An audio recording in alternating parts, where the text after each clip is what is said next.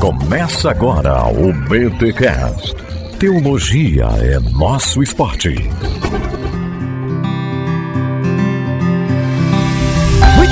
Bem, muito bem, muito bem. Começa mais um BT Cash de número 431. Eu sou o Rodrigo Bibo e eu leio muito menos do que as pessoas acham que eu leio. Pronto, abrindo o coração aqui. Fala pessoal, eu sou o Pedro Pamplona e se você acha que leitura é só abrir e ler um livro, esse é exatamente o seu problema. Eita, e esse podcast é para você, ó. Oh, meu nome é Leonardo Silva. Ler e viajar são sinônimos de aventura. Olha aí, meus amigos, minhas amigas, estamos aqui em mais um BT Cash e agora vamos falar um pouquinho sobre leitura leitura. Trouxe aqui dois caras que leem muito. Os caras leem, acho que eles parecem que leem mesmo. Eu vou, eu vou, eu vou, eu vou forçar aqui para ver se é verdade mesmo. Porque os caras, quando chega no final do ano, começa a colocar a lista de leitura, os caras somem atrás dos livros. E tem cursos, os dois têm cursos de como ler mais, como ler melhor. E tava na hora do Bibotalk fazer mais uma vez um programa sobre leitura. A gente fez um há anos atrás, se eu não me engano, com a Box 95, que é, inclusive acho que o Geolê tava, mas a gente falou algumas coisas sobre leitura. Tava na hora de atualizar. Afinal, o Bibotalk é um dos canais aí que existem na internet que incentiva demais a leitura. Então, neste programa, eu estou aqui com os meus dois amigos, leitores ávidos, para nos dar dicas de como ler mais, de como ler com qualidade. Enfim, tem uma série de coisas aqui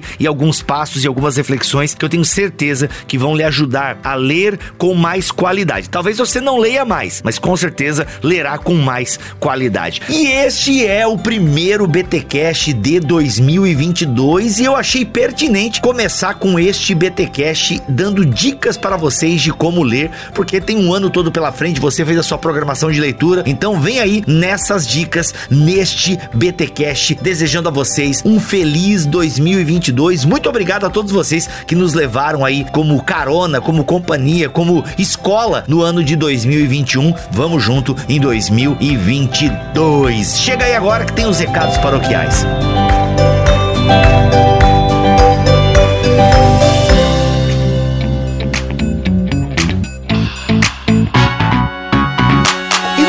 Recado paroquial de 2022, galera, é o seguinte, quero reforçar aqui algumas coisas com a comunidade Bibotalk. A primeira é, vai comprar na Amazon, compra pelo link do Bibotalk, galera. O nosso link tá ali em bibotalk.com, é só você clicar no banner da Amazon que tá tudo certo. Ficou na dúvida? Digita bibotalk.com barra Amazon que você entra direto no nosso link. Toda compra que você faz na Amazon pelo nosso link, a gente ganha uma comissão e essas comissões estão sendo vitais para o nosso nosso ministério. Inclusive, um percentual dessas comissões vão para projetos missionários. Um é o de Burkina Faso, que você conhece. Já fizemos aqui um podcast com o missionário Beto, ele que ajuda, né? Ele não, né, gente? Toda a equipe do CAF, que tem um trabalho maravilhoso lá em Burkina Faso, ajudando os garibus, os meninos lá de Burkina Faso. E também estamos apoiando um casal de seminaristas. Olha aí que legal. Estamos apoiando um casal de seminaristas, estão estudando teologia e a gente está dando aquele apoio para esse casal. Afinal, eu já fui seminarista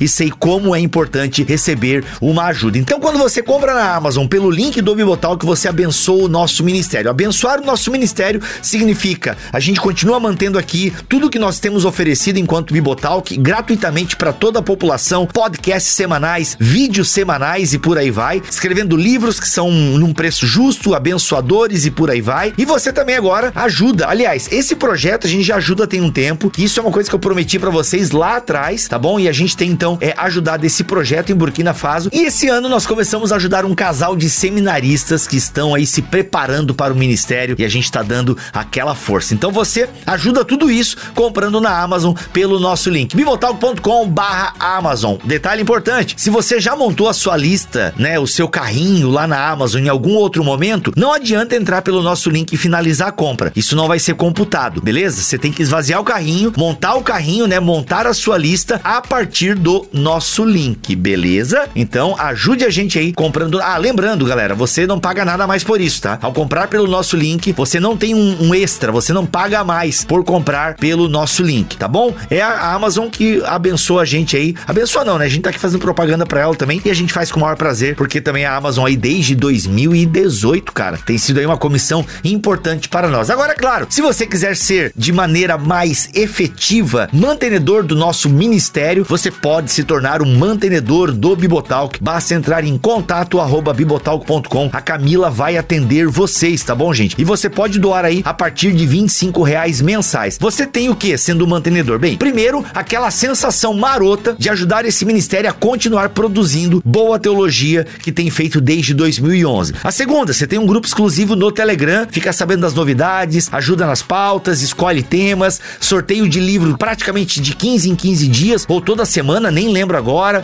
lives exclusivas só para mantenedores, então tem conteúdo exclusivo para mantenedores. De vez em quando o Cacau entrega lá o Meio Amargo, que é um monólogo do Cacau, gente, Cacau Marx, entregando conteúdo exclusivo para os mantenedores. Então assim, tem muita coisa boa que rola lá para os mantenedores. Então se você quiser ser a partir de 25 reais mensais, se não me falha a memória, você pode ser. Lembrando, gente, nós não pedimos dinheiro via WhatsApp, direct do Instagram, é, não, não fazemos isso, ok, galera? A forma correta de você contribuir com o Bibotalk é entrando em contato conosco, tá bom? No contato arroba bibotalk.com ou mantenedores arroba bibotalk.com. Preste atenção nesses arrobas, beleza? É, qualquer outro e-mail, ah, mantenedores bibotalk arroba gmail.com. Cuidado, não, não é, não somos nós, é a Camila no contato arroba bibotalk.com ou mantenedores arroba bibotalk.com. Não pedimos dinheiro via WhatsApp, direct, nada, nada. A gente não faz isso, tá bom? Não mandamos e-mail pedindo a sua colaboração, é por meio desses canais. Lembrando que a nossa chave Pix é o nosso CNPJ e vai aparecer lá para você Bibotalk Produções Limitada ou PagSeguro ou o PicPay que a Camila passar para vocês nesses contatos, beleza, galera? Em tempos aí de fraude, é importante a gente avisar vocês aí. É sempre via esses e-mails ou mantenedores@bibotalk.com com a Camila. E a chave Pix é o nosso CNPJ ou os arrobas do PicPay e do PagSeguro que a Camila passar, beleza? Aliás, o do PagSeguro mesmo, você tem o link oficial na nossa página de mantenedores, bibotalk.com barra mantenedores. Se você não quiser trocar e-mail e fazer sozinho, ah, você pode entrar lá, bibotalk.com barra mantenedores e faça você mesmo que não tem erro, tá bom? bibotalk.com barra mantenedores. Fica de olho que essa é a URL certinha. Beleza, gente? Por quê? Porque tem aquela galera que, sei lá, consegue mascarar. Você digita isso, redireciona para outro lugar, para um site que não é o nosso. Então sempre olha aí, sempre dá aquela conferida. O jeito seguro, 100%, aliás, 100% não existe, né? Mas 99,99% ,99 seguro é você mandar um e-mail para nós para se tornar mantenedor. Então, se você é muito abençoado pelo nosso ministério, tem condições financeiras aí, tem esse plus para nos ofertar aí ao longo de 2022, chega junto, tem espaço para você ser mantenedor do Bibotal. Que lembrando que nunca tire da sua comunidade local, tá bom, gente? Bibo, é, posso dar o meu dízimo para vocês? Não. Se você trabalha com essa teologia do dízimo, você tem que dar na sua igreja local, tá bom? Já recebemos dízimos de pessoas que estavam sem igreja. Aí você fica à vontade de ofertar onde você quiser. Se quiser ser do Bibotal, pode ser. Agora, se você congrega numa igreja local e você trabalha com essa teologia do dízimo, você aplica lá, tá bom? E não tire da sua igreja para nos dar, tá bom, gente? Porque quem cuida de vocês aí é a igreja local. É eles que vão visitar você no hospital, é eles que oram por vocês, é que vão fazer o casamento de vocês, o casamento do filho de vocês e por aí vai, tá? Nós somos aqui um ministério para eclesiástico para ensinar um caminho teológico que julgamos saudável. Então não tire da sua igreja local para nos dar, beleza? É um plus aí, é um a mais que você separa no seu orçamento para nos abençoar. Chega junto que é nós. Simbora então para o primeiro BTcast de 2022. Lembrando, nós gravamos no ano passado, aliás, a gente gravou muita coisa no passado que ficou de gaveta para esse ano e gente, são episódios maravilhosos. Então crie expectativas, aumente suas expectativas, porque o ano de 2022 vai ser regado de grandes episódios aqui em bibotalk.com, tá bom? Muito obrigado pelo carinho, pela audiência. Simbora!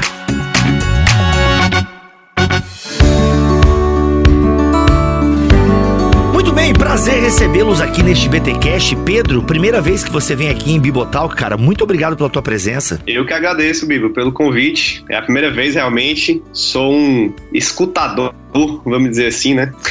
Ávido aí do, do BTcast e pra mim é um prazer enorme estar aqui participando. Cara, prazer é nosso. Léo também é a primeira vez aqui, seja muito bem-vindo, Léo. Cara, que obrigado. Na verdade, a honra é toda minha poder participar aí da família Bibotalk. Olha aí. E, na verdade, eu acabei de. É que como você, eu conheço tanto vocês, a gente se acompanha nas redes sociais aí, eu acabei não apresentando vocês, é, mas o Pedro Pamplona é pastor em Fortaleza, é youtuber, blogueiro, escritor, é, enfim, o cara é show, né? Pastor local aí, que é o mais importante. E o Léo também, tu é pastor auxiliar, Léo, ali na igreja Família Jesuscope ou não? É, eu faço parte da diaconia, mas eu sou responsável pela parte do ensino aqui da família Jesuscope. Olha, então é mestre na família Jesuscope aí, o Léo, que tá ligado aí ao Ministério de Jesuscope, a igreja Família Jesuscope. Então eu tô aqui com dois. Ah, ô, Léo, vou te chamar. Eu vou falar com o Douglas, né, mano? Tem que já ordenar o Ministério Pastoral aí, mano. É o cara tem 26 anos, é pai, tem barba, paga boleto, prega, ensina na igreja. Tem que ser pastor, né, Pedro? Senão. Não, aqui, aqui tem que ser 15 centímetros de barba, eu não cheguei ainda. Ah, entendi. Ah, mas a tua vai ficar feio, mano. Nem te anima. Porque a tua barba é meio assim, barba do salsicha do Scooby. Eu acho que não vai ficar igual do Douglas, não. Acho que é melhor tu, tu aceitar então o diaconato aí e fica feliz. É, já tá nos requisitos legais aí. É, olha aí, olha aí. A tua barba é mais rala, né, Pedro? A minha é, cara. A minha barbazinha, aquela barba só do charme. Sim, pois é, e o pessoal reformado não te, não te menospreza, assim? Como é que é? É, agora tem a, a métrica da barba, né, cara? Tem, Mas a tem. minha, a minha eu deixo só no ponto que a esposa gosta. É o que importa, né? Que. Olha aí, o que é o mais importante? Dane-se os reformados.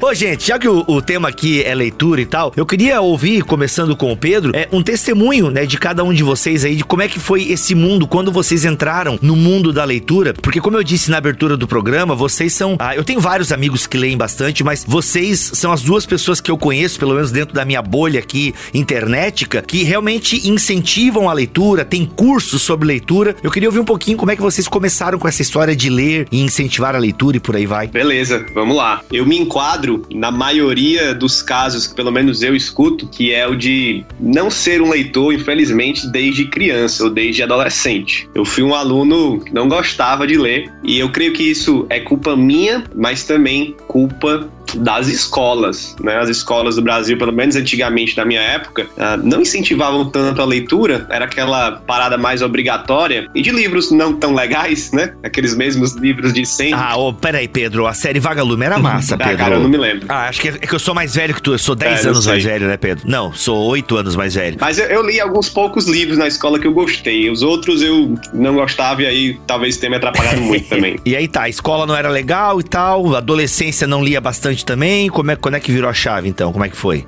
Cara, minha chave virou quando eu me senti chamado a estudar teologia. Então foi a teologia que, que me fez ler mais, né? Então era a fonte de estudo, né? Então tinha que ler. E aí eu me descobri, descobri que eu gostava de ler e descobri que quando o assunto era teologia, isso me levava a ler muito, né? Aquela fase onde você quer aprender a- as escrituras, você quer aprender teologia e você começa a ler muito a Bíblia e outros livros. Aham. E foi a teologia que me ensinou Legal. a ler, né? Mais velho, eu descobri os livros de ficção. Isso não diria que é muito recente, mas é mais recente. Então foi aí que eu passei a ler os livros também de ficção e me descobri também como um- leitor ávido de ficção. E tô aí, né? Aprendendo a ler, aprendendo a, a ler melhor, a estudar mais os livros. Uhum. Esse tem sido o meu, o meu testemunho aí. E hoje eu dou aula de leitura, né? Que é algo que às vezes as pessoas, vixe, dá aula de leitura, então você pode aprender a ler, claro, né?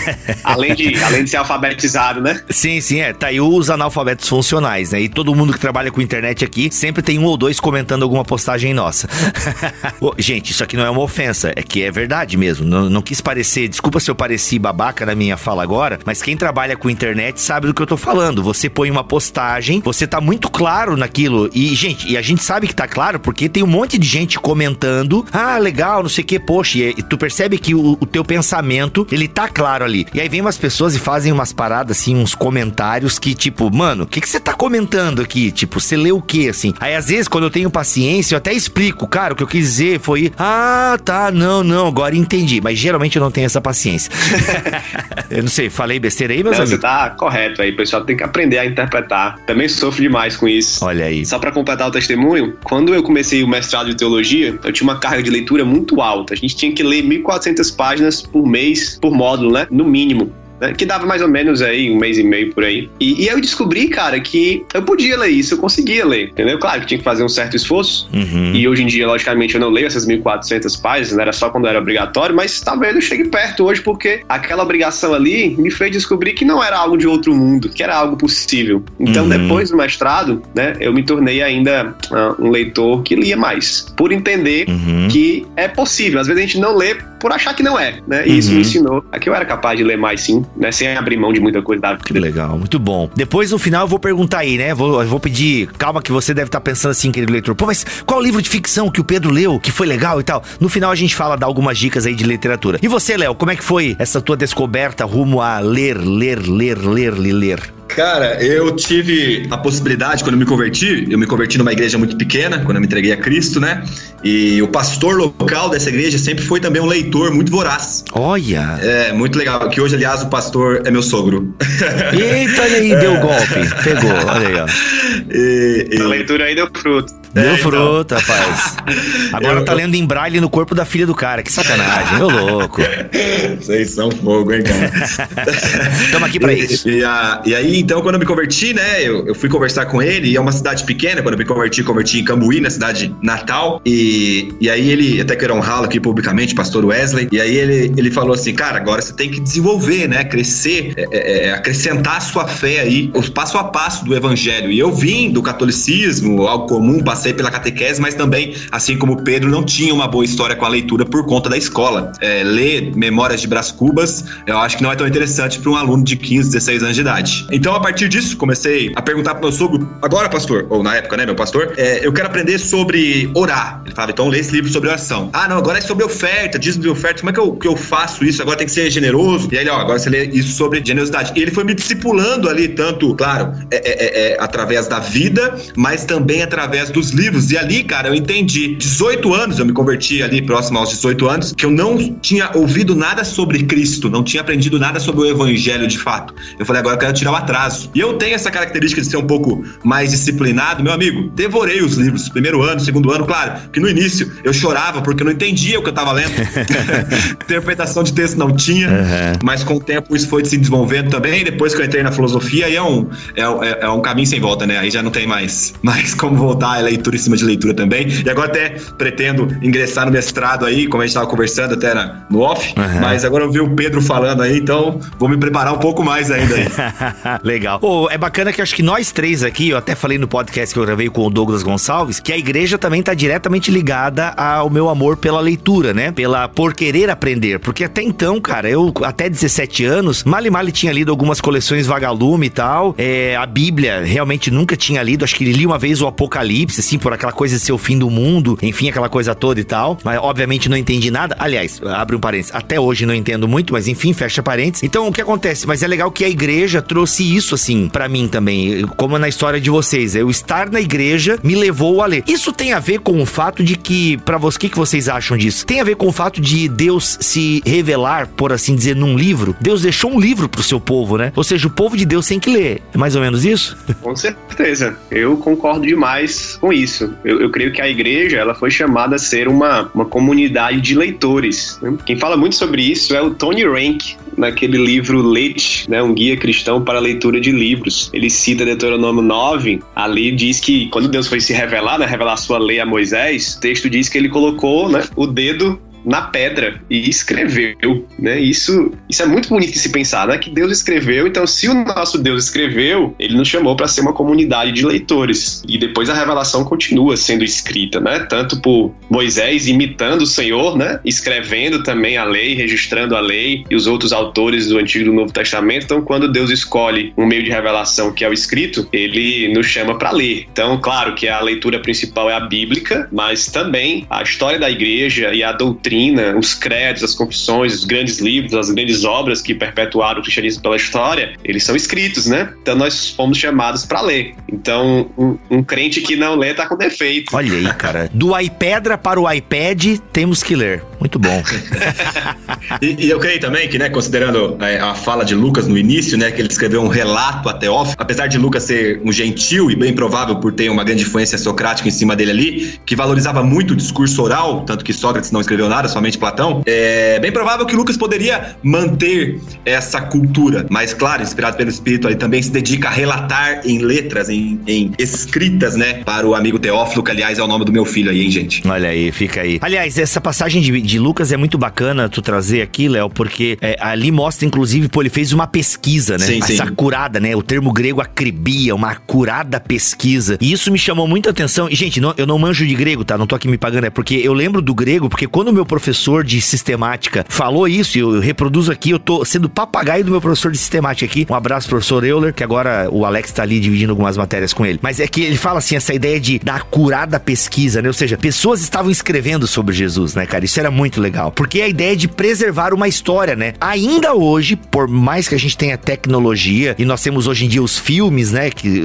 são dramatizações maravilhosas, mas ainda hoje a escrita é um meio de preservar a cultura, é um meio de preservar ensinamentos, né? E isso é fantástico. Isso é muito bacana, Bibo. Quando a gente estuda o conceito de aliança de Deus também, tanto a antiga quanto a nova, a aliança ela gerava uma expectativa de algum documento escrito, né? Então nós temos a lei mosaica ali na, na aliança do Sinai, né? Hum. E nós temos né, essa lei e esse, esse Antigo Testamento se desenvolvendo. E quando a gente vai para a nova aliança, quem fala muito sobre isso é o Kostenberg, né? Naquele livro que eu gosto muito de usar até para dar aula sobre leitura, porque ele é muito didático, o Heresia da Ortodoxia. Uhum. Ele, ele fala justamente disso. Olha, quando nós vemos para a nova aliança, a- o povo de Deus ali ele já tinha uma expectativa de também receber algum documento escrito, porque essa era a expectativa. E aí vai se formando então o cano do Novo Testamento, porque o povo de Deus sempre foi o povo que teve um documento escrito, sempre foi um povo que leu e que tinha que ler. né? Uhum. Então nós somos nós somos chamados à, à leitura, né? Eu costumo dizer que o crente que não lê, ele tá primeiro desobedecendo a Deus, né? Porque se ele não lê, ele não lê a Bíblia,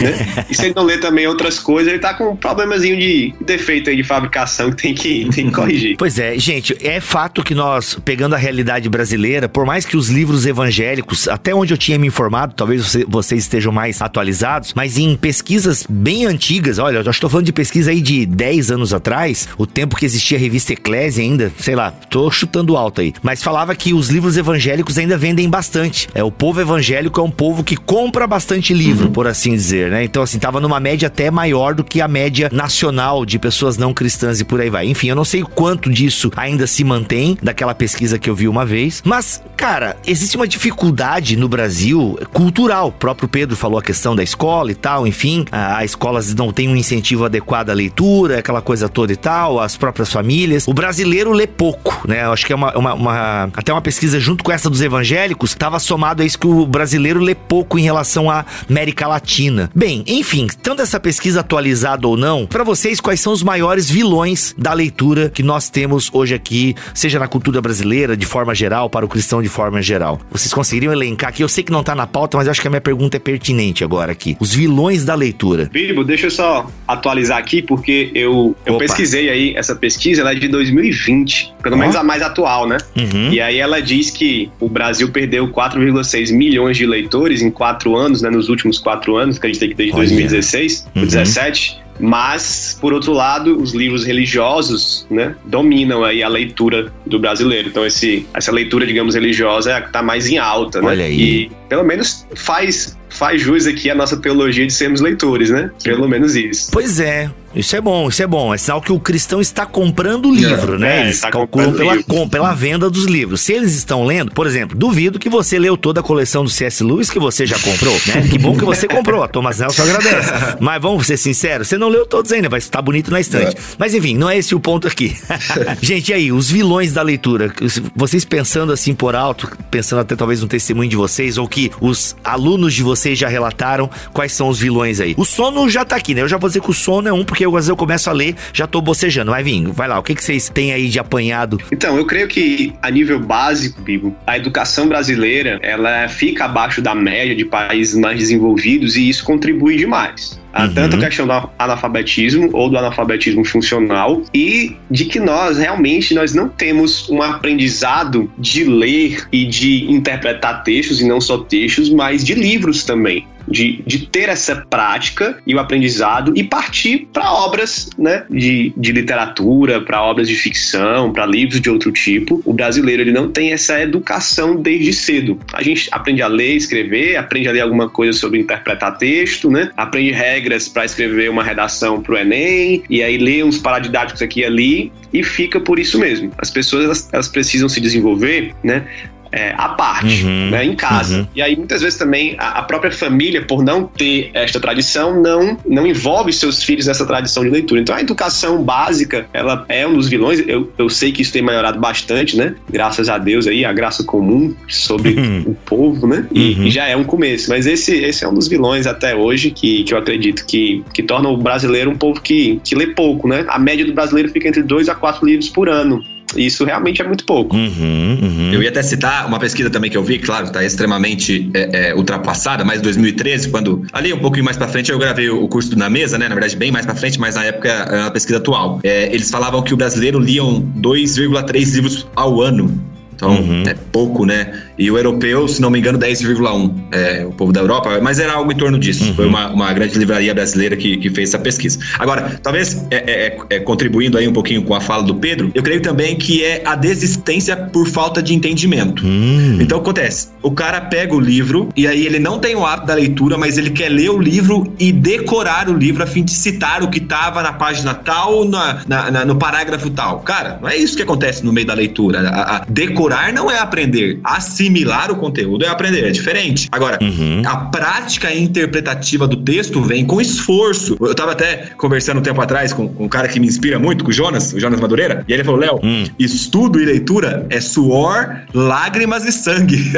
Uhum. Aí eu falei, cara, é exatamente isso, né? Porque eu lembro que eu tinha comentado com ele que tava dificuldade de entender um, um filósofo lá e tal, enfim. Aí, então é em torno disso, cara. Eu tô diante de um texto, eu estou com dificuldade, pô, não é para mim, vou deixar. Cara, o livro pode transformar a sua sua vida. Essa leitura pode abrir uma porta num trabalho, pode é, é, revolucionar algo na, na igreja, um ministério, sei lá, que você desistiu por falta de esforço. Uhum. Então, a, a, galera também tem que ter é, é, essa fome, esse desejo de se dedicar. Pô, não entendi. Deixa eu chamar minha esposa aqui para ela ler junto comigo, para ver se ela entende, se eu entendi a mesma coisa. Então, no final da página, eu explico para mim mesmo o conceito, para ver se de fato eu compreendi. Enfim, acho que é um pouquinho de esforço aí em relação também a essa prática de interpretação. É, isso que o Léo falou é fundamental, importantíssimo, acho que tá perfeito aí. Eu acrescentaria, e sendo mais direto assim, que um dos vilões que o Léo tá colocando aí, e eu vou colocar nas minhas palavras aqui, é que a gente não sabe ler livros. Foi aquela minha entrada do começo, né? Hum. A gente hum. não sabe gerar expectativas corretas sobre a leitura que nós vamos fazer, a gente não sabe né, planejar e estudar o que nós estamos lendo, né? Aqui, eu vou ler um livro, eu vou ler livros sobre isso. Não, geralmente a gente lê o livro que tá lançando, lê o livro que alguém indicou, a gente lê o livro que é. a gente comprou, que foi na promoção, e a gente vai lendo coisas que não tem nada a ver uma com a outra, e a gente acha que ler correto é lembrar de tudo que você leu,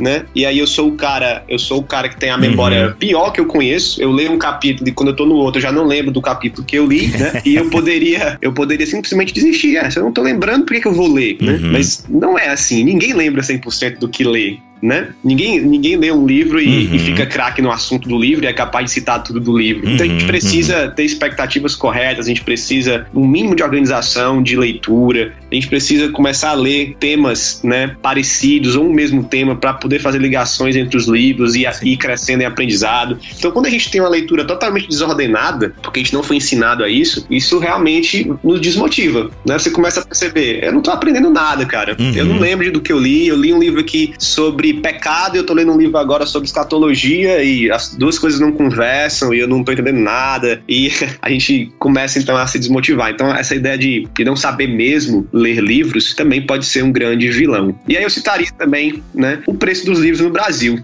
Uhum. Certo? Eu vou puxar a sardinha aqui pro meu lado. Há uma editora que ela se diferencia nisso, que é a Thomas Nelson Brasil. Até hoje Olha. eu não entendo como ela consegue vender livros tão baratos, mas eu agradeço eu demais. Entendo, mas depois eu te falo.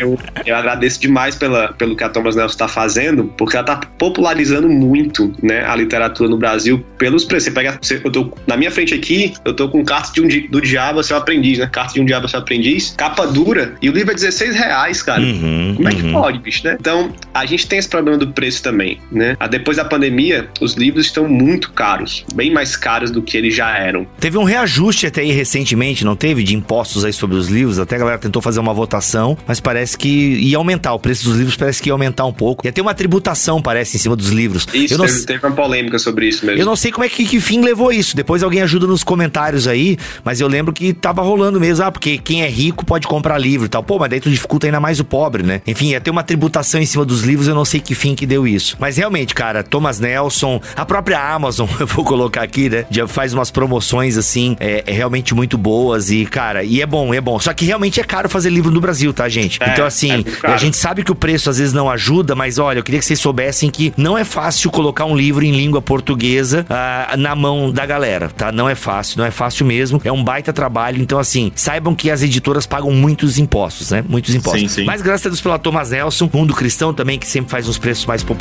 nos seus livros, isso ajuda bastante. Ô,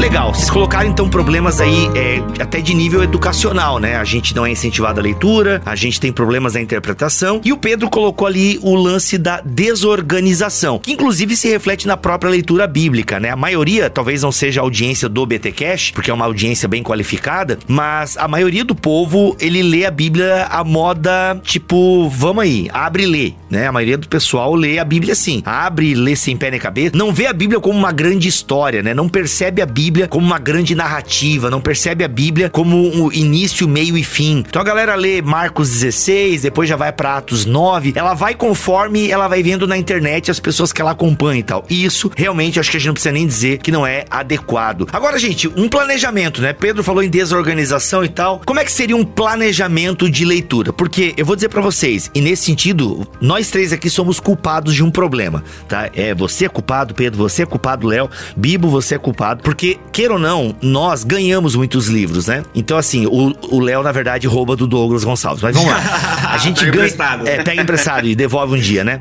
Então, assim, a gente ganha muito livro e a gente acaba anunciando nas nossas redes sociais. A gente, né, inclusive aqui o Bibotal, que tem podcast. O Pedro faz parte do Review, que inclusive é uma caixa literária que manda livro de autores nacionais todo mês aí e tal, né? Aliás, aliás, eu tinha uma parceria com o Review também. Eles mandam pra mim de vez em quando aí, hein, cara. Olha Tô aí. muito feliz, hein, Pedrão? Tem que falar Obrigado aí. cara. Pedro. Ó, tem que, boa, tem que Você cobrar. vai receber o livro novo aí, Olha- então. Olha aí. Opa! Olha aí. Manda aí, manda aí. Ó, então, aí, então tem, a, tem a box aí da. Aliás, a review foi uma das únicas que sobreviveu aí, né? Continua a review, continua firme e forte. Vocês estão entregando, Pedro? Porque tava uma época que você não tava entregando aí.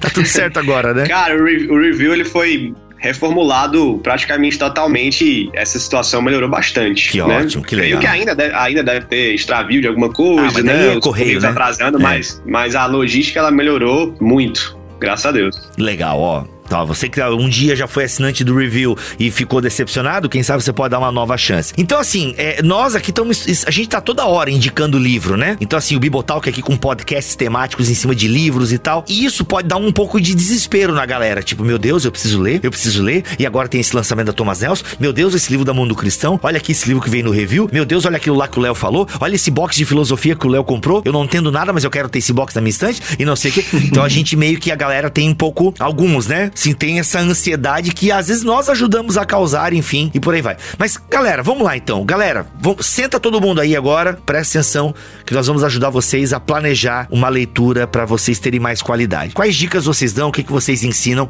para ter um planejamento de leitura? Vamos lá. Bem assim, pode ser bem professoral mesmo, pra gente passar umas dicas bem legais pra galera. Eu trabalho com dois pontos. E depois acho que o Léo pode contribuir aí também com os pontos dele. Vai ser muito bom ouvi-lo aí, até para aprender. Mas meus dois pontos básicos são o que você vai ler e quando você vai ler. Eu vou dar um foco maior aqui nesse primeiro, né? O que você vai ler, que é exatamente o problema que você falou aí, Bibo. Nós precisamos, como leitores, estipular quais são os nossos temas de leitura, né? Aquilo que nós queremos aprender, o que nós necessitamos aprender. Talvez se você tiver leituras obrigatórias de uma faculdade, de um seminário, você já vai ter isso estipulado para você, né? Alguém que alguém que estipulou para você. Daí fica até mais fácil.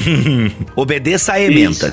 Exatamente. Mas vamos pegar aqui que você tá livre aí para ler. Você precisa escolher seus temas de leitura. É, isso vai dar maior eficiência de aprendizado, certo? Você lê qualquer coisa, né? Como o Bíblia está falando, ah, o Pedro indicou um livro aqui, vou comprar e ler. Ah, mas o Léo aqui no outro dia indicou outro, o Bíblia indicou outro, eu vou comprar, eu vou ler. Acaba que você vai lendo coisas que, que não são do teu interesse primário. Você às vezes não termina de ler os livros porque você quer ler um livro ali que o outro indicou e agora o que o outro indicou e você vai ficar meio perdido. Então, como é que eu faço e o que, que eu recomendo? Eu recomendo que você escolha de dois a três temas, ou até quatro. Mas se você ainda é um leitor iniciante, vai de dois a três. Eu não digo só um, porque senão você vai ficar fechado só em um. A não ser que seja uma leitura obrigatória, você só tenha tempo realmente para aquele único tema. Mas dois temas é legal, três também. Eu uso três ou quatro. Eu vou indo, né, de vez em quando três, às vezes quatro. Vou dar um exemplo pessoal do que eu tô lendo hoje para as pessoas entenderem assim bem, bem didaticamente. Hoje em dia, o que que eu leio assim, quais são os meus temas? Na área de teologia, eu leio sobre Trindade, esse é um dos meus temas até hoje. Então eu, eu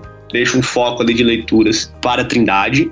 Eu leio sobre a área ministerial, né? Sou um pastor, então hoje em dia estou lendo sobre muito sobre aconselhamento bíblico, né? E, e, às vezes pregação e ministério de igreja. E eu leio também sobre a relação fé e ciência. Essa é uma área que eu gosto muito, então esse é um dos meus temas. E além desses três, eu leio ficções, né? As ficções que eu estou lendo agora, eu, eu gosto muito de ficção científica, mas no momento eu estou lendo Harry Potter, né? E vai dar uma polêmica aí, mas beleza. Demônio, tá lendo demônio.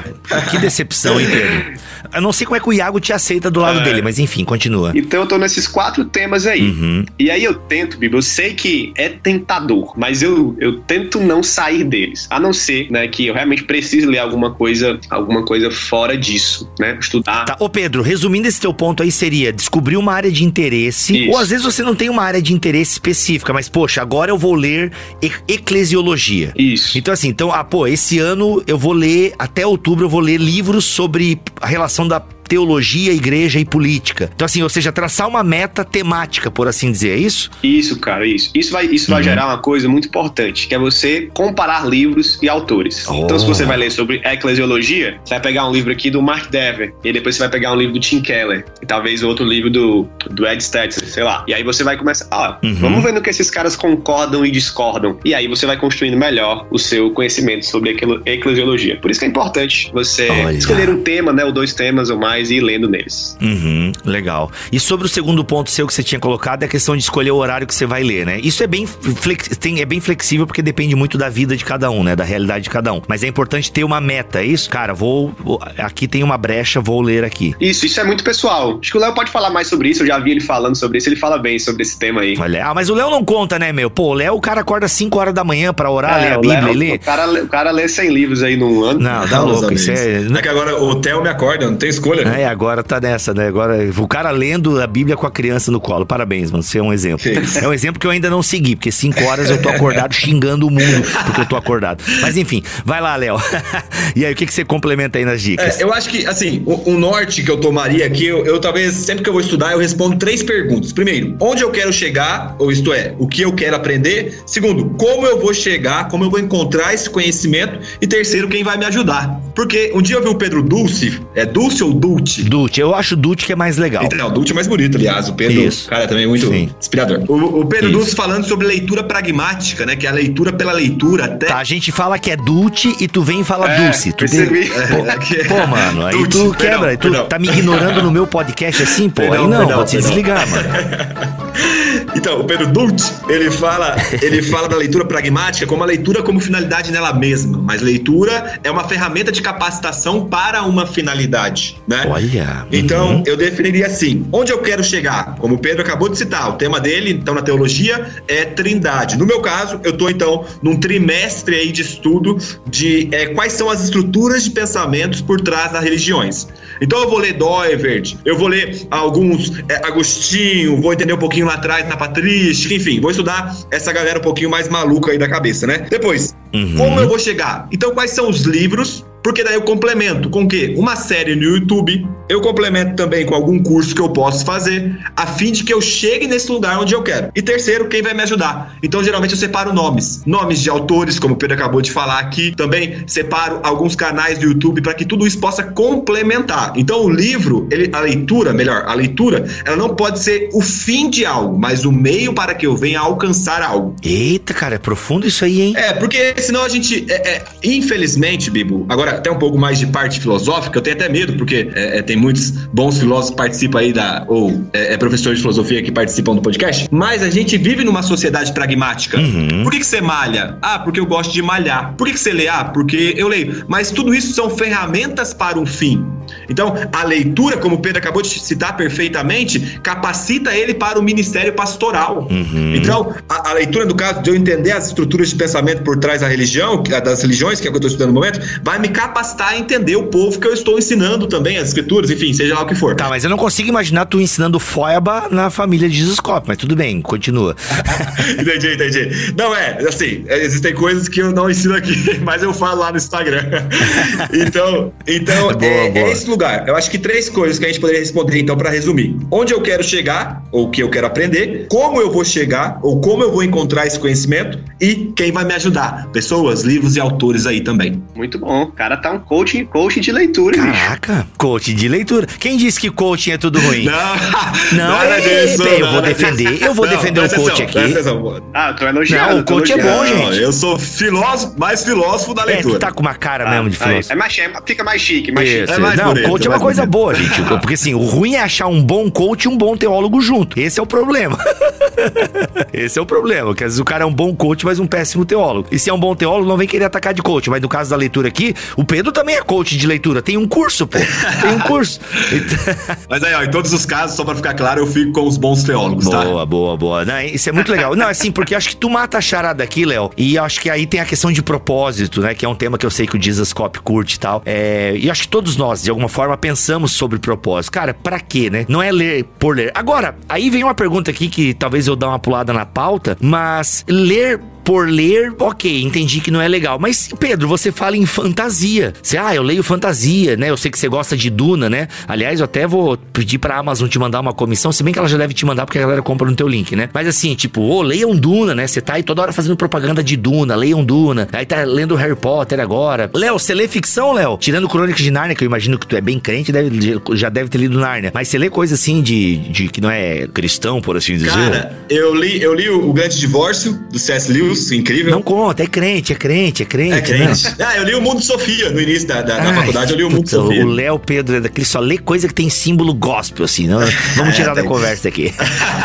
Pô, mano, você não lê um thriller, sei lá, um Stephen King, Cara, alguma coisa não, assim? Eu vou, eu vou te falar que o Duna, por influência do Pedro, tá no meu carrinho da Amazon, hein, cara? Olha só fica aí. aí. Pronto. Eu ainda não comprei, mas tá lá, tá lá. Oh. Todo mundo aqui que estiver escutando esse podcast tem que ir lá na editora Aleph e, fala, e me citar, porque eu vou deixar a parte aqui, né? Vou, eu vou chamar a minha glória aqui agora. Sim, eu vai. acho que eu sou o maior divulgador de Duna entre os crentes do Brasil. Tanto de gente que eu conheço que já leu Duna porque vê minhas, Olha minhas indicações. E, cara, eu me animei. Tu falou tanto que eu me animei. E sempre que tá barato, tu anuncia, aí o, o bolso do pobre já dá uma coçada aqui. Mas, Pedro, falando sério aqui, galera, é, a gente. Eu achei muito legal o que o Léo trouxe, né? Matou a charada. Acho que o resumo do programa é essa fala do Léo aí, né? Acho que é o que a gente vai ficar aqui no coração. É a questão de ler para um propósito, que é o que você falou também, Pedro. É você ler com uma intencionalidade. Isso é muito legal. Acho que é o grande supra-sumo desse episódio aqui. Agora, pô, e onde entra ficção nisso, cara? Por que, que eu devo. Por que, que ler ficção é importante? Muito bom, cara. Esse é um tema que eu gosto demais. E aí eu quero concordar com o Léo. Essa palavra propósito aí realmente pode ser o, centro aqui do, do programa, né? Do, do, do podcast. Você lê com um propósito grande, né? Porque, por exemplo, ah, por que, que você tá lendo esse livro? Eu tô lendo porque o Pedro tá lendo. Isso é um propósito muito pequeno, né? Quem sou eu? Você precisa ler com o propósito de isso aqui vai me capacitar para algo, isso aqui vai me tornar algo, né? Alguém mais capacitado nessa área. Então isso é muito bom, cara. Né? Trazendo isso para as ficções, né, que é uma coisa que eu gosto demais e que eu aprendi a, a amar demais. É, eu, vou, eu vou falar aqui de algumas coisas, mas para o meu ministério pastoral isso tem sido ótimo. Olha só, né? Vocês vão já já entender. Mas, cara, deixa eu dar só uma, só uma hum. pincelada hum. numa frase que eu gosto muito de Calvino, inclusive eu tô com ela anotada aqui, que é quando ele fala sobre escritores profanos. Hum. E aí tá falando profanos de não crentes, né? escritores não cristãos. E aí ele diz uma coisa que, que eu peguei para mim desde que eu li isso nas institutas, hum. que ele fala assim: se reputarmos ser o Espírito de Deus a fonte única da verdade e a própria verdade, onde quer que ela apareça, não a rejeitaremos nem a desprezaremos. Então é aquela ideia que ele está pegando de Agostinho que toda verdade é verdade de Deus, né? Então, seja no livro cristão ou não cristão, ou numa ficção, as verdades estão aí para apontar para o Deus da verdade. Então eu me alegro muito em poder livros, ler livros de ficções e outros livros também, né? Não só livros cristãos, uhum. mas outros livros, a graça comum. Pedro, tem essa ideia de também que a ficção, ela nos ajuda a ler a realidade de certa forma. Não sei se tu concorda com essa, com essa expressão, assim, de que ao ler ficção eu também posso entender um pouco o mundo ao meu redor, é, saber o que as pessoas estão pensando. É, isso até o pessoal do da galera de plantação de igreja fala muito, né? O pastor meio que tá ligado na lista dos livros mais vendidos, aquela coisa toda e tal. É, saber o que a galera tá consumindo. E tem o prazer também, né? Que deve ser. Eu leio ficção, não leio ficção científica. Eu gosto mais de ler é, romance de forma de thriller, né? Eu gosto de ler assassinato. Quem matou, por quem matou. Eu gosto dessas coisas aí. É, mano, eu piro nesses negócios aí. Então, assim, é, mas é você. Porque nesses. Um livro nunca é só um livro. Acho que todos nós aqui concordamos, né? Um filme nunca é só um filme. É, toda peça cultural tem uma ideologia, de alguma forma, né? Ela quer ensinar alguma coisa, ela tem um pano de fundo. Então eu acho que a ficção tá muito nesse, nesse meio, o que, que você me diz? Cara, eu concordo demais com isso, né? O primeiro ponto porque eu leio ficção é porque ficção é bom, né? Histórias bem construídas são ótimas ferramentas de entretenimento. E entretenimento é bom, é legal, faz bem pra vida. Você desopilar, né? Uhum. A Harry Potter, por exemplo, tem sido uma das leituras mais agradáveis que eu já fiz e eu tô lendo, cara. Assim, em primeiro lugar, porque é uma história boa, uma história muito criativa, uma história bacana, né? Você, ah, você aprendeu alguma coisa? Aprendi, mas para mim, se eu não tivesse aprendido nada também, seria bacana porque eu tô me entretendo, entendeu? Mesma coisa que eu faço com filmes, assim. Eu não assisto filmes nem leio livros só para aprender alguma coisa. Né? Mas, mas a questão das experiências humanas me chama muita atenção, porque com as ficções, as boas ficções, a que tem, a que tem personagens, diálogos e acontecimentos mais profundos e bem escritos, você é capaz de vivenciar experiências humanas uhum. que você não vivencia ou jamais vivenciaria, né, numa, na sua vida real. Okay? Uhum. Então se abre um, um uhum. leque de opções muito grandes. O C.S. Lewis ele fala que ele queria que os animais pudessem escrever, né? Ele disse, ó, imagine se um cachorro eu pudesse escrever, eu aprenderia como é a experiência de um cachorro com seu olfato aguçado e como ele vive a vida de um cachorro, e isso seria enriquecedor para mim, porque eu passaria a entender uhum. os cachorros, né? Uhum. Então, a gente passa a entender outras pessoas, né? E outras experiências da vida quando a gente encontra nas histórias essas, esses personagens fictícios passando por isso, sofrendo, se alegrando, tendo as emoções deles descritas, né? Então você aprende muito a lidar com outras pessoas quando você lê ficções, né? E isso, isso para mim é, é, muito bom. Você vive mais experiências, uhum. né? Mesmo que elas não sejam reais no sentido de, de carne e osso, uhum. né? Há, há, uma frase que agora não lembro quem disse. Clarice Lispector, põe na conta dela o do Luiz é, que tá tudo certo. Aqui. Uhum. Sucesso livre, né? Isso mas que você lê sobre florestas encantadas não te, não te gera um escapismo para você não gostar mais das florestas reais, mas isso te gera um senso de que você vai apreciar mais as florestas reais, uhum, entendeu? Então uhum. isso com a vida acontece demais também. A gente aprecia uhum. essas experiências que a gente vive dentro dentro das ficções. Sim. E pro Ministério Pastoral, cara, uh, eu sou um pregador que quase sempre tem ilustração no, no sermão com algum, alguma ficção que eu li. E são ilustrações que, como não são minhas, eu vou dizer, né? São ótimas, cara. São impactantes e, e são muito boas. Você pega, às vezes, algo da literatura fantástica, por ser fantástico, consegue passar uma verdade de maneira mais impactante do que algo que fica preso à nossa realidade, entendeu? Uhum. Então, isso é muito bacana também pro Ministério Pastoral pastoral. Eu falo muito de ficção, em aula, em aconselhamento, né, em pregação. Eu, eu falo demais, cara. Senhor dos Anéis, As Crônicas de Nárnia e outros livros, Duna também, né? Duna fala de, de expectativa messiânica, ecologia, política, guerra, enfim, família. Então eu vou falando disso e, e as pessoas, principalmente os jovens que já lêem essas ficções, eles sentem esses impactos quando eles sabem, Isso. poxa, o meu pastor ele lê e ele tá fazendo teologia pública a partir dessa coisa que eu amo, uhum. que eu li. Isso é incrível, isso é incrível, cara. Isso é, é muito incrível. bacana. Muito bom. Bom. É, não, isso eu acho que o Pedro deve até saber quem falou essa frase, não me fala a memória. Muito tempo que eu. Se eu não me engano, é o Lewis. Eu sempre coloco na conta do Lewis, do Spurgeon ou de Agostinho. É, eu sempre coloco.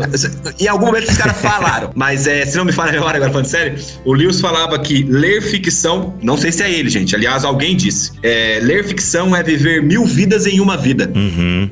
É o Lewis mesmo que fala isso. É o Lewis, então. então é, é, eu acho muito interessante a definição dele, mas eu vou também, aí vou me comprometer aqui também diante do Pedro, um leitor voraz de ficção, que eu vou começar a ler mais ficção, hein, cara. Fechou, fechou. É porque assim, o Pedro falou uma parada que é importante, porque a gente falou de propósito aqui, né? Então, propósito, finalidade. E realmente, às vezes, é, por exemplo, Bibo, mas, pô, o Pedro lê coisa legal, né? Você tá me dizendo aí que lê crime, quem matou, quem morreu e tal. Eu tô lendo agora Não Conte a Ninguém. Maravilhoso. A mulher foi morta no cais e tal. De repente a mulher aparece depois. Cara, é porque para mim é uma parte de eu me desligar também um pouco, porque o nosso cérebro precisa disso. Sim. Né? A, gente, precisa se desligar um pouco. Eu sei que nós somos peregrinos, nós estamos em missão, só que eu, enquanto sistema biológico, biopsicossocial, eu preciso de vez em quando parar de ler teologia, entende? Eu preciso sair um pouco desse universo e ler uma coisa, entendeu? Assim, tipo, e aí ler o que você quer. Por exemplo, eu li It, cara, é uma obra-prima do medo, né? Aquele livro do Stephen King. Mano, é um catatal lá de mil páginas. Terror puro e terror muito bom. O filme, o filme não é bom. O primeiro até quase arranha, o segundo é uma porcaria. Mas, cara, por, por que, que você lê isso, Bibo? Cara, eu não sei, eu gosto. Desculpa, foi mal. Mas assim, cara, mas era um momento ali, quando eu tirava 40 minutos para ler aquilo e tal, era um momento assim de eu me dar uma desligada, entendeu? Parece que vai fazendo uma catarse. Não sei, acho que é tipo igual jogar videogame para algumas pessoas, entende? Uhum. Que vai lá, atira, soco, porrada, bomba, carro, capota, dirige. é um efeito meio catártico, entendeu? Tipo, beleza. É o sandbox, né? A galera chama isso no, do, do game de sandbox, que é a caixa de areia. Então ali na caixa de areia você pode fazer o que o gato faz na caixa de areia, né? Então, na, ou o cachorro.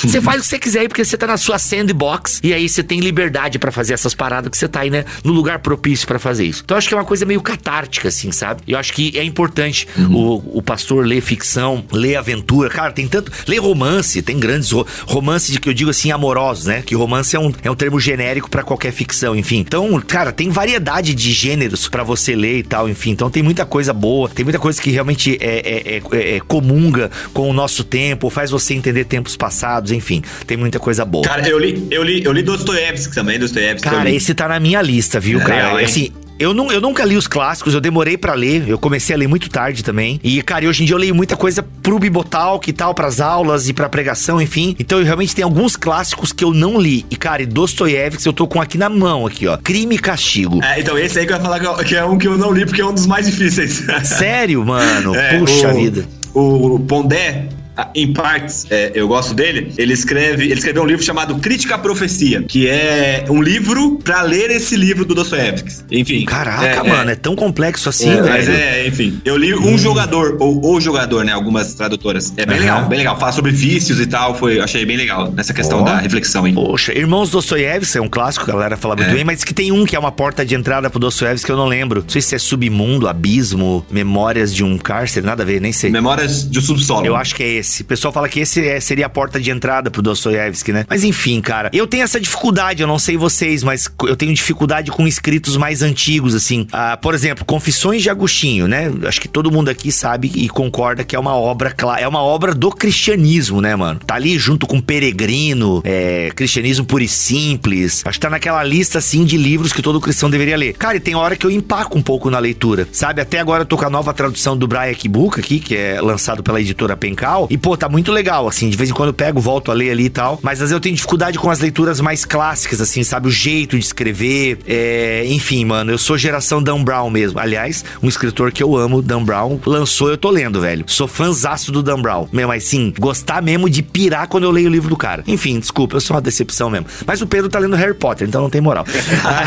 Cara, Dan Brown foi, foi um dos primeiros livros de ficção que eu li na vida. O Anjos e Demônios. E gostei demais. É bom, cara, é bom. O cara, é- ele, é assim, ele é, ele é pueril, digamos assim. Mas, mano, é- é- é- ele sabe escrever thriller, velho. E vai, vai, vai, ele te prende a cada página. Eu acho muito bom. Aliás, aqui fica uma dica, porque assim, às vezes a galera tem muito preconceito, né, contra leituras de, né, de autores que não são cristãos e tal. E, e vocês devem receber muito isso de pais, né? Poxa, o que, que eu dou? Meu filho vai ler e tal. Meu filho tem 13 anos e tá lendo Harry Potter. Meu Deus, Pedro, o que, que eu faço? Léo, meu filho tá lendo Duna porque fica seguindo um pastor louco lá de Fortaleza tal. O que, que eu faço, Léo e tal? Cara, eu sempre incentivei, não sei se vocês concordam comigo. Falei, deixa ler. Ah, mas ele tá lendo o Crepúsculo. Deixa ler, compra a coleção inteira. Vocês são de, de, dessa linha também? Tipo, cara, deixa ler, velho. Porque tá lendo, sabe? Não sei, eu sou um pouco assim, cara, deixa ler, mano. Se não é soft porn, lê, cara, lê, vai, entendeu? Lê porque pelo menos tá lendo. O que, que vocês pensam sobre isso? Eu entendo, Bibo, que cada família precisa respeitar a sua consciência. Eu sempre aconselho Olha. que. Cara, é pastor, né? Eu- Cara, é muito pastor, cara. Eu aconselho a ler também. Mas, por exemplo, muita gente acha que eu levanto a bandeira da leitura de Harry Potter. Eu não levanto. Eu tô lendo e se as pessoas perguntam o que é bom, eu digo que é bom e eu compartilho algumas das coisas da minha leitura, mas eu não tô nem aí pro cara que acha que é errado. Se ele acha que é errado, ele não vai ler. E pra mim, tudo bem com isso. Não tem nenhum Uhum. problema. Entendeu? Porque realmente tem uma polêmica, né? O Harry Potter é um bruxo, né? Eu tenho as minhas Uhum. justificativas de, de por que eu leio, né? Eu também, não, eu também não quero convencer ninguém a ler. As pessoas têm que ser convencidas por elas mesmas, né? Isso é uma área pra mim que ela é tão Uhum. né, adiáforo, né, como a gente chama, tão secundária que não me importo muito em fazer essa apologética do Harry Potter, né, e de outros e de outros livros. Eu diria pra seguir a consciência e aí quando eu vejo que é uma consciência muito fechada, que vai ser prejudicial pra família, pras crianças, pra própria pessoa, aí eu dou alguns conselhos. Olha, você pode ler, leia isso, né? Leia Tolkien, Tolkien era um cristão, então leia Tolkien. Eu sempre recomendo o Hobbit pras crianças, sempre. Ah, meu filho tem tem 9 anos, tem 10 anos, tem 11 anos. Vá, vai ler o Hobbit. É excelente, vai ler As Crônicas de Narnia, mas lê o Hobbit também, depois emenda no Senhor dos Anéis e vai ler outras coisas, né? Boa. E aí vou indicando, ah, você quer uma coisa, uma ficção científica, vai ler Jurassic Park, que é muito bom também. É uma das Aham. melhores ficções que eu já li na minha vida.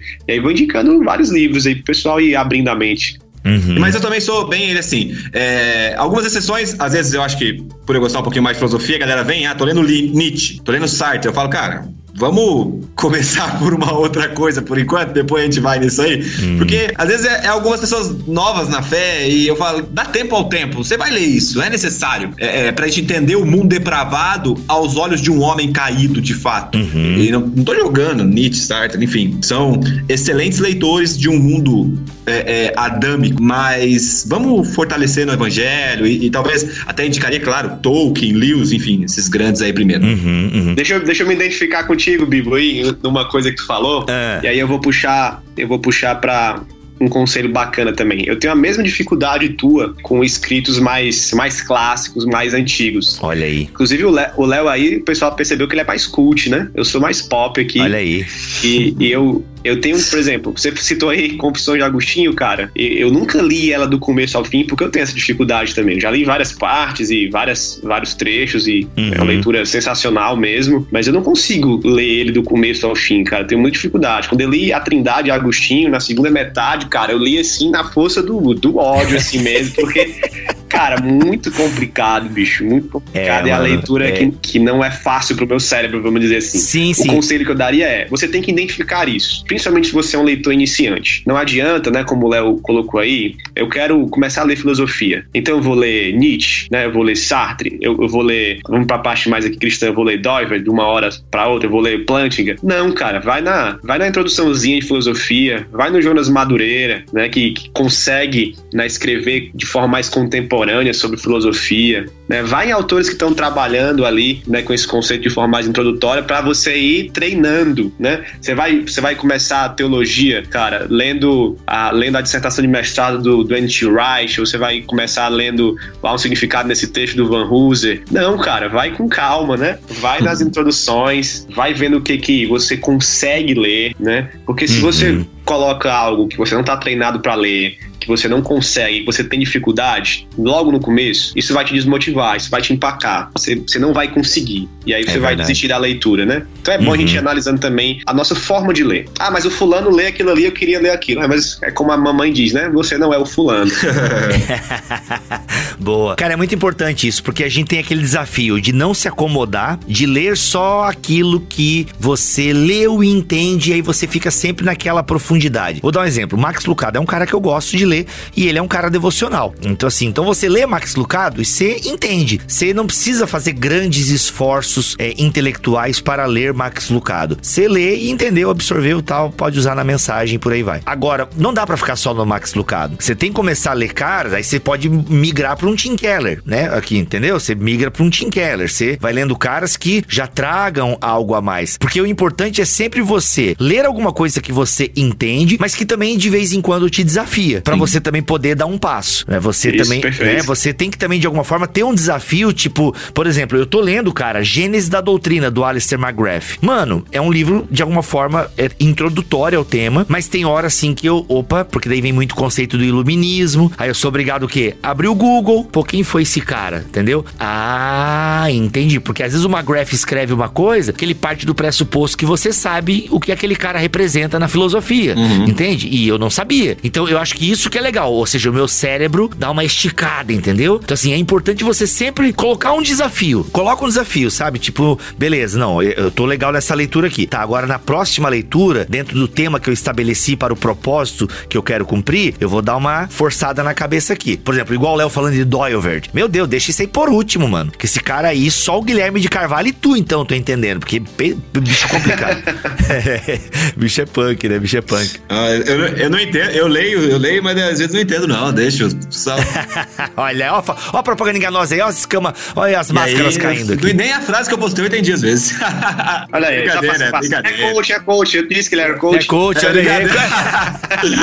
boa, boa, boa. Muito bom. Ô, gente, que papo agradável, show de bola. Vamos caminhando aqui, ó. A última pergunta para vocês, é, depois a gente vai para algumas indicações aqui. Galera, algo que te ajuda muito a ler e absorver o conteúdo. Tipo, o que que ajuda vocês a ler e absorver o conteúdo? Que é o objetivo, né? Ler e absorver. Qual é o... A gente meio que essa pergunta já foi respondida aqui ao longo de várias falas, mas sintetizando e trazendo agora para esse bloco, o que que você, o que que ajuda vocês a absorver a, o, o maior conteúdo possível? Cara, para mim tem uma coisa prática que eu não consigo mais ler sem fazer, que é anotar, né? Ler anotando é a minha dependência agora, né? Quando eu leio sem uma caneta na mão por algum motivo, eu me sinto, eu sinto que eu não estou lendo. Então, essas anotações rápidas e pequenas que eu faço no próprio livro me ajudam demais a entender.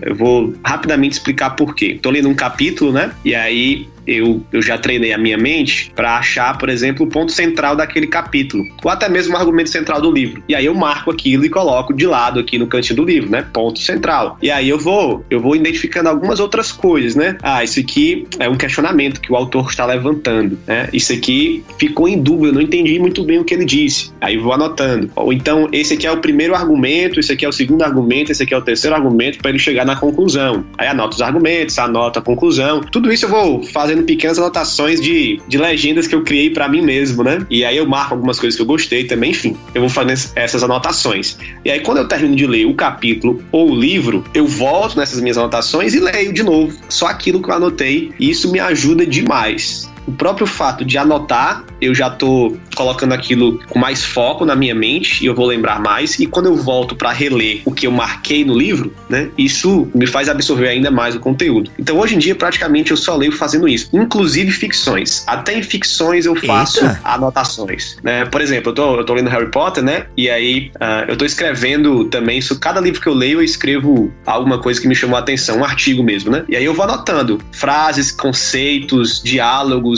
que eu achei interessante. Eu faço isso todos os livros de ficções também, para tentar absorver as coisas importantes daqueles livros, né? Eu fiz isso com Duna também. Duna tem uma citação de Agostinho. Aí eu, meu Deus, o cara tá citando Agostinho na ficção científica. Aí marquei lá e tal. E aí eu vou anotando tudo. E, cara, depois que eu comecei a fazer isso, isso me ajudou demais, demais. Tem sido um, algo que eu sempre recomendo para todo mundo. Já gravei vídeo sobre isso lá no review, de como eu anoto, eu mostro lá como é que eu faço as anotações, até a caneta que eu uso, que é a melhor que eu acho, eu, eu mostro lá. Então procura lá, acho que anotações em livros, review, alguma coisa assim, e vai aparecer lá. Caraca, olha aí. E você, Léo? Cara, eu tenho o hábito de, no final de cada capítulo, fazer um pequeno resumo do que eu entendi. Meu Deus, olha aí. Porque eu, eu sou meio, cara, eu, eu não sei se eu sou meio sistemático, mas no seguinte sentido, se eu tô lendo e eu paro pra anotar, aí eu não, quando eu volto eu já, puxa, velho, e agora? Como é que tava aqui mesmo? então, tem essa dificuldade. Então eu prefiro ler chutado, claro, em exceções, capítulos muito, é, é, muito grandes, né? É, então no final de cada capítulo eu escrevo lá. E assim, é, eu não me preocupo se eu tô, às vezes, com um errinho de português ali, se a minha letra feia é bonita, porque é pra mim, entendeu? Uhum. Eu vou olhar, eu vou ler o texto depois, como o Pedro também disse aí, eu faço no final. E uma dica extra que me ajudou muito é que se eu sei que é um livro muito difícil, e até usando o exemplo do Doiverd aí que vocês falaram, né, do Guilherme Carvalho, eu no final de cada página, é, quando eu vi que eu tô com um pouco de dificuldade, eu explico para mim o que eu acabei de ler. Olha aí. Então, ó, é, eu, e aí é simples, tipo assim, ó, então eu acabei de ler aqui, tá? Ele tá construindo uma estrutura de tal coisa, também pesquiso o argumento ali da página e vou linkando. Ah, tá, entendi. Se eu vejo que eu não consigo explicar esse conceito de forma simples, é, talvez eu não tenha entendido de fato aquilo que eu li, aí eu prefiro até dar um retornar ali e ler novamente. Olha aí, legal. Ou seja, é o famoso ficha de leitura, basicamente. Isso, exato. Olha aí, muito bom, cara, muito bom. É com certeza anotar, fazer perguntas para o texto, resumo. Eu não faço nada disso, eu sou caótico total, entendeu? Eu vou lendo e eu leio muito livro pela metade por conta do Bibotalk. Então é muito assim, cara, eu leio muito livro pela metade. Aí eu tenho aqueles livros que eu separo, né? Porque assim, é, é, agora é um problema que vocês talvez tenham também, que isso não é a maioria dos, dos ouvintes. E, gente, eu não, eu não tô falando isso aqui me achando, e por favor, né?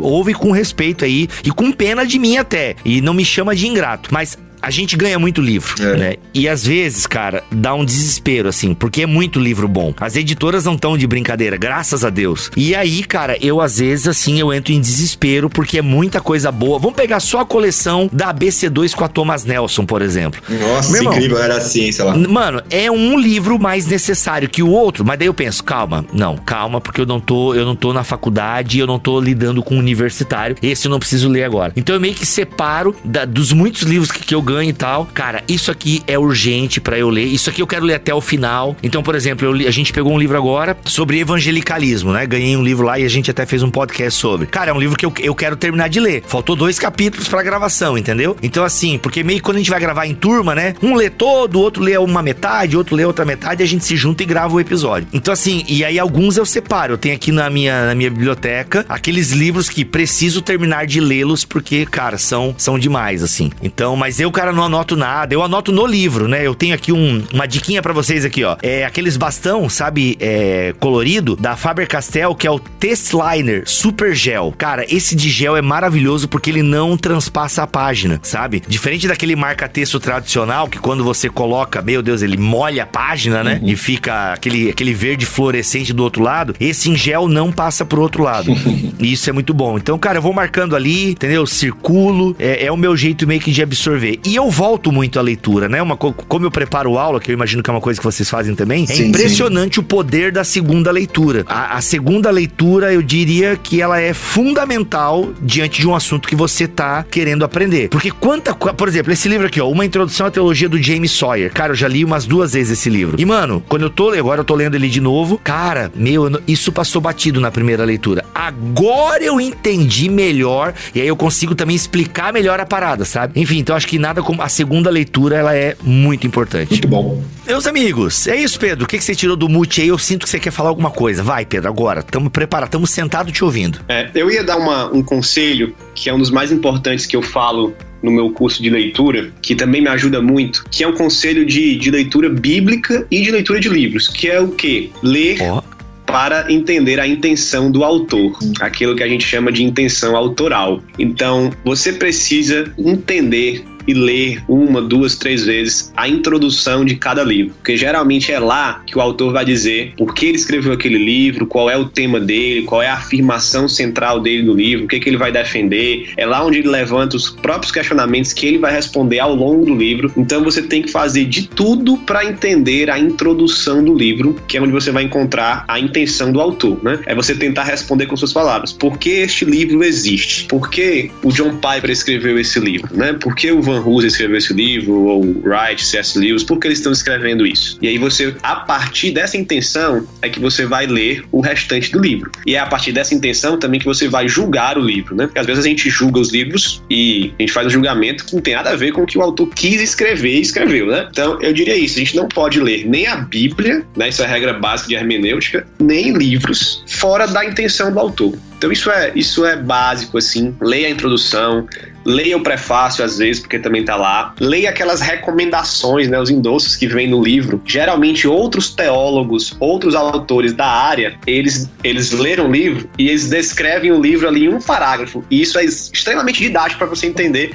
do que aquele livro se trata. Então, deixaria esse conselho básico aí também que, que me ajudou demais, que é entender a intenção autoral. Muito bom, muito bom. Léo, você quer alguma coisa nesse sentido? Cara, eu acho que um livro que o Guilherme. É, Guilherme, como, como, que é o, o, amigo de vocês lá, ô, ô, Pedro? Guilherme Nunes? Isso, isso. Ele indicou uma vez e aí eu falei, cara, vou comprar. É, Introdução à Teologia, ou melhor, o que é teologia bíblica? O que é teologia bíblica? Vai falar de um pouquinho de tipologia, enfim. Um livro bem bacana também, é, é, que tem nos ajudado bastante a enxergar né, a narrativa bíblica, as conexões, enfim. É, eu acho que também é um livro que contribui aí para a questão da, da, do entendimento bíblico, né, da leitura bíblica. Olha, é, daí a gente entra já no, na área da hermenêutica, porque para ler a Bíblia você precisa ter noções de hermenêutica, né? Aí os livros te ajudam, tá, gente? Você saber ler direito as parábolas, as narrativas e por aí vai. Gente, caminhando pro final, papo bom demais, mas ó, precisamos encerrar esse papo, a gente pode ter uma, uma fase 2 aí do papo. É, queria pedir, perguntar para vocês, é, o livro que vocês leram que mais impactou esse ano, eu, afinal nós já estamos em agosto e vocês já devem ter lido alguns livros esse ano, a ficção científica que você acha que todo mundo deveria ler e o livro que você acha que todo mundo deveria ler, pode ser cristão ou não, tá? Então o que vocês leram até agora que já impactou vocês, ficção que todo mundo deveria ler e livro que todo mundo de deveria ler, um ou dois, enfim, fiquem à vontade. Pedro, você que é o mais velho dentre os convidados, faça as honras. Vamos lá, desse ano, né, o que mais me impactou foi um livrinho chamado Paulo, Espírito e o Povo de Deus. Olha, certo? autor do pentecostal. Isso, do Gordon Fee.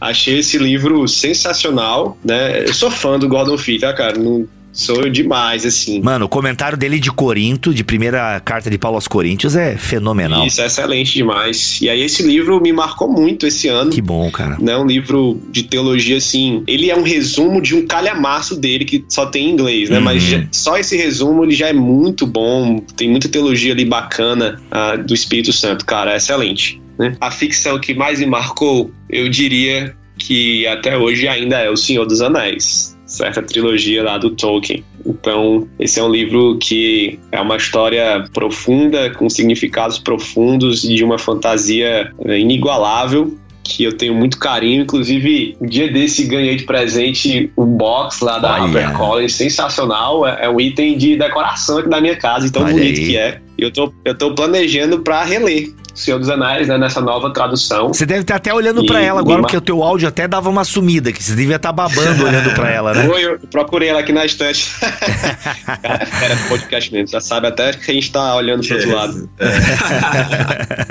Mas tem muita ficção boa, cara. Mas Senhor dos Anéis ainda é. Ainda é, é o teu top 1. A melhor, uhum. assim. Eu, eu, vou deixar um bônus que, que quase ninguém sabe que é um livro, mas que é Jurassic Park. É um livro, tá, gente? O filme Do foi Michael baseado Crichton, no. não é? É, Michael Crichton, que é um autor sensacional, leia tudo que ele escreveu. E foi uma ficção que me surpreendeu demais. E eu recomendo também. É muito. O li... Assim, cara, é difícil dizer isso, porque o filme é muito bom, mas o livro é melhor. Sim. O livro é melhor que o filme. Olha. Um, tá? Uhum. O livro 1, um, que é Jurassic Park mesmo. Sim. E aí o livro que mais marcou, inclusive, tá aqui de frente para mim, porque eu sempre tô usando ele, sempre tá na minha mesa, é o Em Busca de Deus, do John Piper. Nossa, incrível. A cara. plenitude da alegria cristã.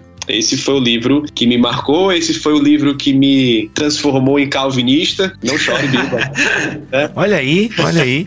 Esse foi o livro que me introduziu, inclusive, ao estudo da teologia. Enfim, cara, né? O John Piper ele é o cara que mais marcou minha vida e esse livro é o livro que mais marcou minha vida também. O cara que mais marcou minha vida, assim, né? De longe, vamos dizer assim, né? O autor. Entendi, entendi, entendi. Cara, eu achava que era o Iago. eu ficava frustrado com ele. Já tem que comer mais feijão aí pra chegar no Piper. Olha é, é verdade, é verdade. Não, mas o Douglas fala muito isso, né? O Douglas Gonçalves. Tipo, você é mentoreado por pessoas de longe, né, velho? Sim, sim, Os sim. livros são isso, né? São mentores que não te conhecem, mas que estão ali mentoreando a tua vida. E tu vê, um livro do Piper. Eu li esse livro, cara, quando era Teologia da Alegria ainda. É, Teologia da Alegria, né? É, eu lembro que ele era uma capa feia pra caramba, inclusive. Mas eu não, eu fiquei pentecostal é, pseudo-arminiano, né? Não fui pro calvinismo e tal. Eu fui melhorar meu arminianismo tem pouco tempo, mas na época eu não, não fui convencido do calvinismo. Mas o livro não é sobre sobre isso também, né? A verdade é essa. O livro é. Não, é, o livro, o livro não é sobre isso. Eu me tornei calvinista pela influência do livro, Isso. mas o livro não é exatamente sobre isso. Isso, sobre isso. a glória, a glória de Deus como fonte da nossa alegria. Isso, aí você vai ler outras coisas do cara e com certeza acaba Isso. caindo nos cinco pontos dele e por aí vai, né? E aí, Léo, você, diga-nos. Cara, é, vou até fazer uma, uma revelação que eu não faço em muitos lugares, né? Mas o Piper também foi o responsável aí pela minha a proximidade Ó, e, e- e- e carinho com, com a linha calvinista aí, né? Os cinco pontos dele foi um livro que me chamou muita atenção aí. Pula de cabeça, cara, no calvinismo. Sim, É, eu, eu- eu gosto muito do Lloyd Jones. Eu li um- um- uma biografia dele e o autor falava que ele pregava a partir dos cinco pontos, mas não falava dos cinco pontos é, é, é, de forma assim. Eu sigo, né? Enfim, eu acho que eu tô próximo ao Lloyd Jones aí nesse quesito. Pobre eu, expositor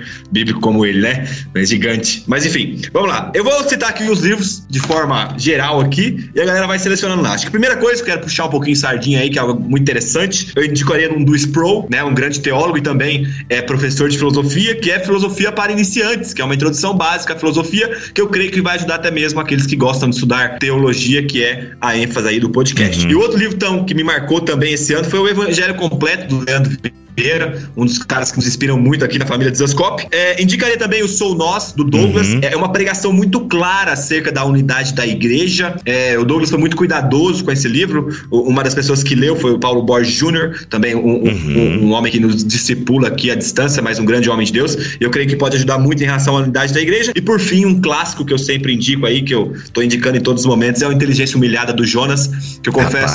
É, eu confesso pra vocês que esse livro ele foi é, aí no- num dos temas que a gente tem tratado, uma vacina contra o orgulho na minha vida aí, porque, cara, ver o Jonas, que talvez uma das maiores referências que eu tenho pra minha vida, é, falando desse livro aqui e, e se colocando numa posição tão dependente da graça e da cruz de Cristo, foi marcante pra minha vida. Então eu sempre termino aí com essa cereja do bolo, que é o Inteligência Humilhada. O Jonas, acho que todo mundo concorda aqui, é um cara querido. Eu ainda não encontrei uma pessoa que não goste de Jonas Madureira. E se É encontra. É, deve existir, mas que não cruze o meu caminho. Sacanagem. Só Satanás mesmo. Só Satanás mesmo, cara. Porque assim, e o Inteligência Humilhada, se você quer entrar na teologia, é, é um livro obrigatório, cara. O- é um livro obrigatório pra quem quer estudar teologia, né, de forma é, mais regrada, quem quer, quem vai estudar teologia em seminários, em faculdades teológicas. O Inteligência Humilhada é leitura obrigatória. E, ah, Bíblia, eu não quero estudar teologia de forma formal e tal, gosto de ouvir. Tem gente pedindo diploma pra mim, vocês sabiam? Pô, cara, eu já ouvi tanto BTcast, quando é que quantos que a gente tem que ouvir pra ganhar o diploma de formado em teologia pelo Bibotalk? Muito bom. Então, assim. Aí, ó. Mas, cara, se você quer saber sobre um- um- um- o problema do mal, leia pelo menos então o capítulo 4, Nossa, se eu não me falha a cara. memória. Mano, que, que leitura sobre o problema do mal que o Jonas traz ali. Que pesquisa bem feita, que sensibilidade, enfim, é o cara. E, cara, uma- uma- eu não sou, eu não sou, eu até falo, até brinco lá em casa, eu sou uma pessoa de chorar, né? Sei lá, não sou muito de chorar aí, assim. Sou muito expressivo nessa questão do sentimento. É, mas eu terminei, cara, a oração do final que ele fez em lágrimas. Eu falei, cara, é, é isso aqui que eu quero, é, que eu vou orar para que o Espírito Santo gere dentro de mim. Legal, que benção, gente. E ficção, Léo, vai lá. Ficção eu indicaria o grande divórcio aí, então, pra falar Boa. do Lewis, ou então pros caras que não é crente aí, que quer ler outra coisa boa, o mundo de Sofia. Um, um, um diálogo aí, ou uma história de uma adolescente que tá entrando no mundo da filosofia. Cara, é muito bom. muito- Tu já leu A Viagem de Theo ou não? não. É do mesmo autor. É muito bom também, cara. Muito bom É, a viagem de vou anotar, vou Anota anotar. aí. Muito obrigado, Léo. Obrigado, Pedro, pelo tempo de vocês. E, cara, começando por ti, Pedro, ah, dá aí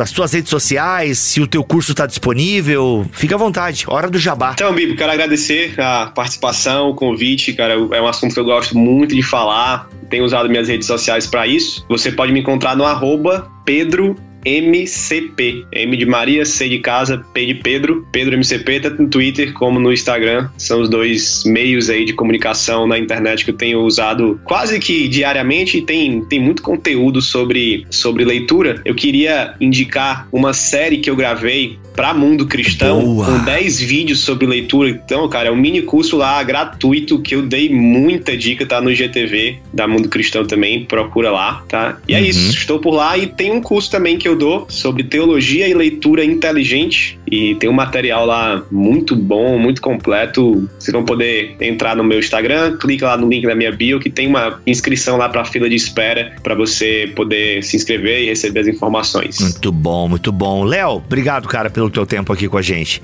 Hora do jabá. Que honra, obrigado, obrigado mesmo aí, obrigado Pedro, aprendi muito com vocês. Dois grandes homens aí que eu acompanho de longe, mas considero como íntimos no que diz respeito àquilo que vocês me ensinam. É, para me encontrar nas redes é arroba Leonardo Também tem um curso, é, a arte de ler mais, lá na plataforma do Na Mesa. E eu queria também deixar a indicação aqui da loja Disascope, que é uma loja é, é, é bem voltada também ao público cristão, claro, mas a gente só coloca livros que alguém da equipe leu e aprova. Ainda que a gente não concorde com todos os pontos, uhum. mas livros que, que, que é, realmente vão contribuir aí no crescimento de cada um. Cara, obrigado novamente, foi uma honra para mim, viu? É isso, meus amigos. E lembrando que se você vai comprar livros, compre na Amazon pelo link do Bibotalk. Se você segue o Léo, compra pelo link do Léo. Você tem link de afiliados da Amazon, Léo? Cara, eu tenho, mas eu não usei mais. Eu vou colocar novamente ele lá. ah, então não. Então, se você é amigo compra do Léo, compra então. no compra, meu. Não, compra na loja Desascope, gente. Pronto, é verdade. Compra na loja compra Desascope. Na loja Desascope. Eu tenho, eu tenho cupom de desconto na loja Desascope, aliás. Olha aí, qual é o cupom? Fala aí. Vai lá então, no meu Instagram lá que eu vou falar para vocês. Boa, muito bom. E Pedro, você também tem link da Amazon, né? Eu tenho link lá, quase todo dia eu coloco algum link lá, de é livros bom. que eu aprovo também. Paga alguns boletinhos, a Amazon paga alguns boletos. Ah, ajuda demais, demais né? Então, gente, e você que é ouvinte do Bibotal, que não vai comprar no Pedro, né? Vai comprar no meu, obviamente. é isso, meus amigos. Voltamos na semana que vem, se Deus quiser assim permitir. Fiquem todos na paz do Senhor Jesus.